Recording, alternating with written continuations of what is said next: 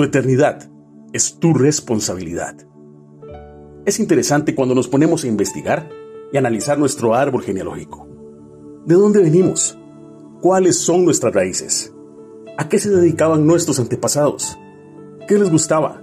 ¿Qué no les gustaba? Y un área un tanto peligrosa es cuáles eran sus vicios o sus errores. Digo que es peligroso porque muchas veces nos dejamos engañar por el diablo y pensamos que al tener la misma sangre de ellos corriendo por nuestras venas, estamos propensos a cometer los mismos errores y caer en los mismos vicios. Pero hoy te quiero decir algo que te va a hacer libre de esta mentira. Sencillamente no es así.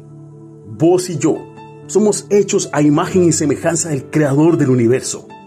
Él es la esencia del verdadero amor, de la bondad, de la paz, de la sanidad, de la luz, de la rectitud, de la vida abundante y eterna.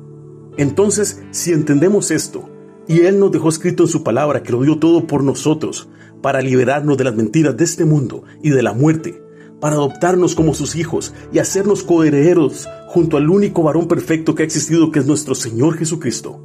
Debemos creer esa verdad y vivirla cada día, honrando ese privilegio sabiendo que lo que vivimos aquí es temporal, para prepararnos para una eternidad perfecta junto a Él.